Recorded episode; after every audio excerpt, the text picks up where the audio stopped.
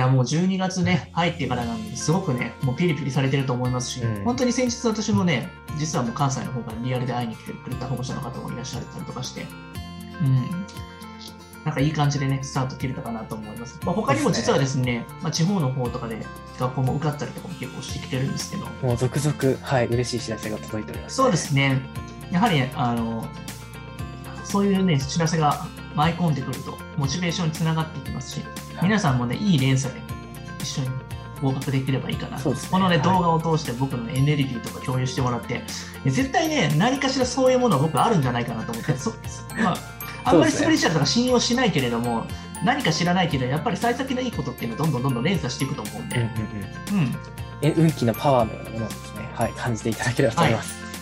はい、次ですね、はい。次ですね、あの試験結果を子供に伝えるタイミングということなんですけども、はいはいはい。まあ、結構あの、まあ、試験結果がですね、次の試験の前日に分かったりとか、まあ、試験当日の2、3時間前に分かるケースがありますと。やっぱり当日の直前に分かる場合っていうのは、まあ、ちょっと確かにタイム、タイミングが微妙ですよね。試験前に伝えるべきなのか、それとも、えー試験に向かってから自分自身も結果を見るべきなのか悩むところですと。まあ、そういったですね、メンタル的にもかなり関わってくるので、えー皆さんどのようにされるケースが多いですか？まあでも翌日にどうせ来るから普通に伝えていいんじゃないですかね、そこに関あ、してはそこはもう普通に。なるほど。逆にそれをへこんでから次どうするかって考えた方がいいので、ああ、なるほど。結果は2つに1つだから別に受けてもなんか、たまたま行って合格だったっていうぐらいの感じでいいと思うんですよ。確かに。うん。なるほど、なるほど。合格不合格の部分に、なんかあの、い一応なんかメンタルやられるわけじゃないと思うんで、なんの気にしなくてもいいかなと思うんですけどねな。るほど。うちがこの学校に合ってなかったら次どうやって精査してここ乗り切っていこうかなってところなんでそこで不合格って言ってたのにまた同じようなところでもう一度やる、はいはいはいやるとかって精度が上がっていくからとかそれはかもられてるんです学校にその学校に。なんか次2個受けたら加点方式だよとか言われてあありますね結構受けてきたじゃないですか。あれってあんまり意味ないなって僕は信じてますよ。だからここだからぶっちゃけますけど、はいはいはい。受からないもん。受からないんで、はっきり言って。うん、まあそうですね。加点って言っても本当にわずかなものですよね。そう、そうやって結局はなんか、すすがんりをなんか、むさぼり取ろうっていう、そうはいいったはいはいはい。闇があると思うので。確かに。あそれは本当にしかもそそもそも結局はもう、ね、受かるあのボーダーっていうの決まってるんで、うん。そうですね。まあ、やっぱり一回受けたら大体わかりますよ。よっぽど本当に事故みたいなものとかがない限りは、そんなに大きく結果は変わらないです多分受けた本人も多分もうこれ無理だなって多分子供が一番分かってると思うんだけど、うんなんか親が諦めきれずにもう一回受けようみたいなことを言う人もいますよね。はいはい。なるほど。うん。確かに。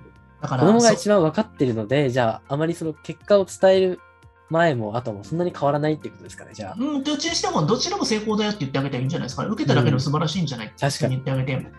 そこはなんか運の問題もあるし、今年のなんか人数の多さにもあるから、それなんか受かるからには運もあると思うしって話を言って、うん自分のできる全力出したらそれだけで十分でしょって言って、だからそれよりも重要なのは、そこで終わった後に、どうやって対処していくかって修ね修正力の方が大事ですよ。大事なんですね。なるほど。そこ試されてるんですよ、結局は。はい合格して受かれて2ヶ月間何もしないやつはついていけなくなるのと同じく、うんや。っぱり人って追い込まれなきゃ本気出さないんで、そうですね。確かに。まあ、排水の陣の最後、先週のライブセミナーであったと思うんですけど。いや落ちた時に本領発揮したメガネ君の話もありますからね。そうですよね。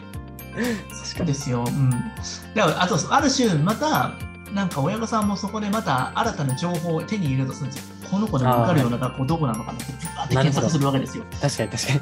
うん。そうですね。あそこで本気になると。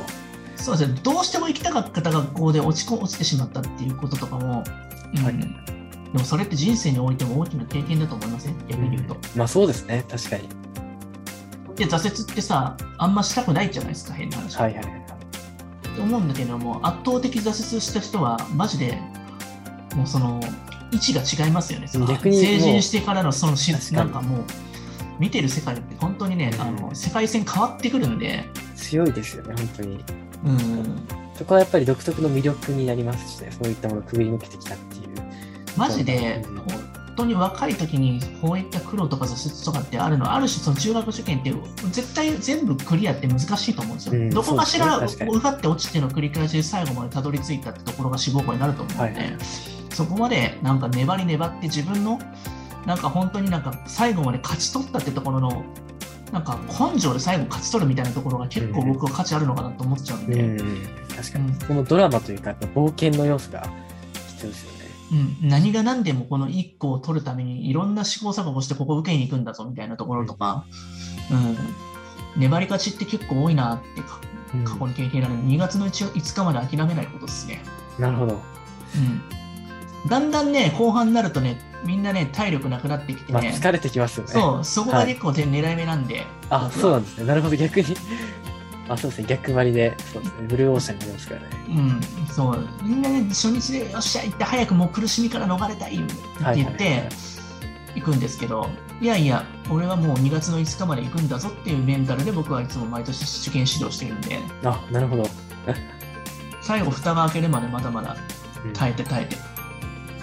そして今度受かっても、よし、ぐらいな感じで、あまりなんか上がらないですね。心。の中ではね、うん。いや、それはもう、長年やってくると、それは嬉しいっちゃ嬉しいですけれども、うん。よし、次行こう、次行こう、みたいな感じですよね。うん。いですね。なるほど。うん。そうですね。じゃあ、あの、タイミングについてはそんなに気にしなくていいそうですね、どうしてもその子がそれを一択にしてるんだったら、ちょっとセンシティブにそこのところを伏せ,、伏せてあげるのもいいかもしれないけれども、もう事前に、まあ、あの落ちても全然問題ないよって、もう今の時点でもう十分じゃないって話を言ってあげた方が気楽ですよね。どんな結果来ても OK みたいな感じで、はいお母さんがしっかりとそういう状態を作ってあげれれば、その結果を伝えてもいい状態作れるんじゃないですか。うんうん。ああ、そうですね。確かに。うん、そこのところでお母さんを悲しんでるお母さんを見るのが嫌だから、うんはいはいはい。結そうですそういった格好振る舞い方が大事ですね。非常にしてて普通にな、あのお母さん自身じゃない、ここはやっぱ。確かに結果というよりかは、そのお母さんの伝え方がある意味、一番重要かもしれないですね。そう、うん。そうなんですよ、そうなんですよ。な感じですよね。そこまでそこにね、なんか振り回される必要ないと思います。うんそれで一日なんか棒に振るとアホらしいじゃないですか、翌日そうですね。一番気になってる状態が一番精神的に不安定です、どうしてもなんか弱そうな人だったら言わないでそのまま受験を終わらすのもありっちゃありですけどね。ああ、まあそれは本当にじゃあメンタルお母が。さん自身がもう耐えれないって言うんだったら言わない方がいいかもしれない。なるほど。そうですね。まあお母さん次第じゃない、そこは。あ、なるほど。子おお供というよりか子さん。次第というか、お母さん次第お。母さんがその対応を見て子供のへこんでるところを私が耐えれないわみたいな感じになるんだと言わん方がいいかもしれな。ない。そっちなんですね、問題は。いや、実実際そうでしょ。そうですね。ありがとうございます。そうですね、次はなんかあの直前期とはあんまり関係ないんですけれども、まあ4年生というか、まあちょっとあの話題のか変わり目というところで。そうですね。こんな感じでよろしいでしょうか。はい ということで、はい、本日もですね、締めくくらせていただきたいと思います。生。ありがとうございました。本当に直木先生、ありがとうございましたこちら。こそどうもありがとうございます。